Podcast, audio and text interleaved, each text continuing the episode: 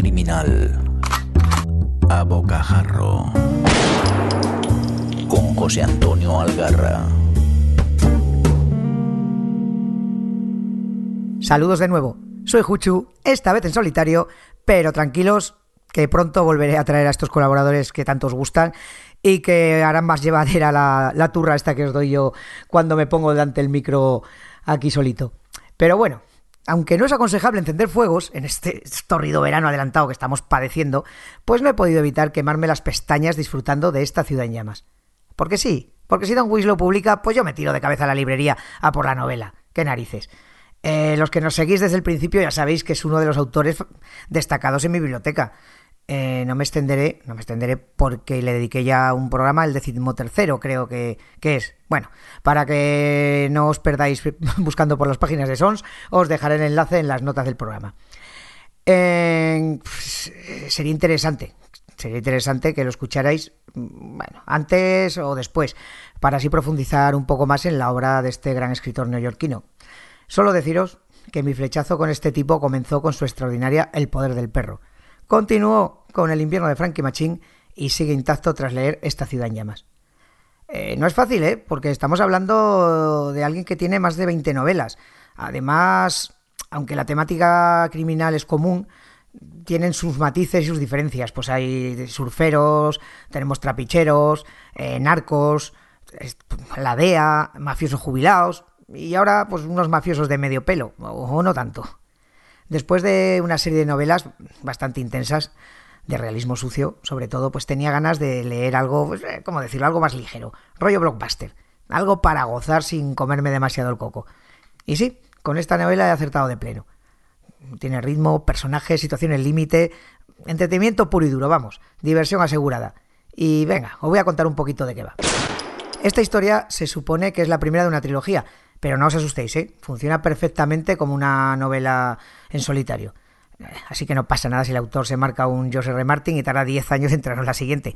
Lo dudo, porque es bastante prolífico. Hombre, no es Stephen King, porque nadie en el jodido mundo es Stephen King, pero sí, va publicando con relativa frecuencia.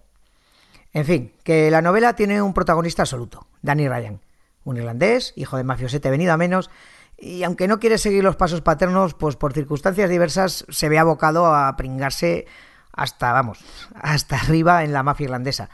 ¿Eh? ¿Nos suena Michael Corleone? Eh, pues eso. Pero no nos precipitemos. Estamos en los años 80 en Rhode Island, un estado al sur de Boston, y en su capital, Providence, eh, conviven dos grupos criminales. En principio están bien avenidos. Están los Murphy, irlandeses, que controlan el puerto, los estibadores y los sindicatos.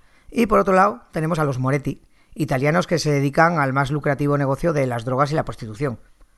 Todo parece, ir sobre ruedas.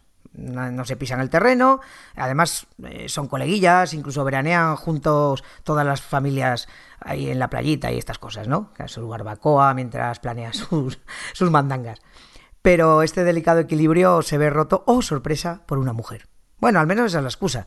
Al igual que los clásicos nos vendieron la moto de que Elena fue la culpable de la guerra de Troya, cuando lo que pasó realmente es que fue una víctima de los apetitos del machito de turno, que por sus griegas gónadas decidió que debía ser suya, pesar a quien pesase, y pues esta ciudad en llamas eh, comienza con, con tan patriarcal premisa. Os leo. Danny Ryan ve salir a la mujer del agua como una visión surgida del mar de sus sueños. Salvo que es real, iba a traer problemas. Las mujeres así de bellas suelen traerlos. Danny lo sabe, lo que no sabe es hasta qué punto va a trastornarlo todo. Si lo supiera, si supiera lo que va a suceder, se metería en el agua y le hundiría la cabeza hasta que dejara de patalear. Pero no lo sabe. ¡Ey! La premisa mola, ¿eh? Pero lo que realmente oculta es el ansia de poder de los gallitos jóvenes de ambas familias que tienen, están en un momento en que van a tener que suceder a los patriarcas y, claro, la cosa se complicará. Eh, los viejos capos, con la sabiduría y mesura que da la edad y la falta de testosterona, saben que las guerras y disputas eh, pues son muy malas para los negocios. Pero claro, también se quieren jubilar, a irse a pasar los, últimos días a Miami. ¿Quién no? Pues eso es lo que hace Pasco Ferri, que es el capo de la familia Moretti. Pero no va a ser un retiro tranquilo, pues la cosa se lía parda, pero pardísima, justo antes del relevo. Por circunstancias que no os desvelaré, los Murphy y los Moretti pues se enzarzan en una sangrienta disputa de la que nadie va a salir bien parado. Pues bien, Esto es el comienzo de algo que promete ser muy grande. Mafiosos mediocres, bueno, es que, es que no los hay de otro tipo. Familias que se quieren y odian, pues según el día. Lo normal. Eh, mujeres fatales, aunque realmente los fatales son ellos, que están como unas maracas. La película de siempre. Con esto os quiero decir que esta novela es algo con lo que disfrutar para todos aquellos que uno de los nuestros, Los Soprano, El Padrino o Peaky Blinders, pues es como una religión. Eh, la verdad que vendrá el listillo que te dirá, es que esta historia ya me la sé. ¿Y qué? ¿Y qué? Que te la sepas. Yo he visto Pulp Fiction más de 20 veces. La saga El Padrino la veo todos los años. Y sí, me encantan unas buenas historias de gángster, sobre todo si están bien contadas como hace Don Winslow. Y si sois unos flipos de la vida como yo, pues corred, corred a vuestro librero a por esta ciudad en llamas. Y si todavía no habéis leído nada del autor, pues puede ser una buena forma de comenzar. Hala, ya tenéis medio equipaje para estas vacaciones. Con esto me despido, hasta un próximo balazo o quién sabe, un nuevo rincón criminal que como siempre encontraréis gracias a la generosidad y el buen hacer del señor Mirindo en Sons Podcast, la red podcastil más variada y molona del mundo mundial. Ale, un abrazo criminal y hasta la próxima. ¿Te gusta la novela negra? ¿Te gustaría conocer quién hay detrás de tus libros favoritos? Descubre Entrevistas Criminales, un podcast spin-off surgido del Rincón Criminal, donde José Antonio Algarra charla con sus autores favoritos de novela negra. Encuéntranos en sons.red barra entrevistas criminales.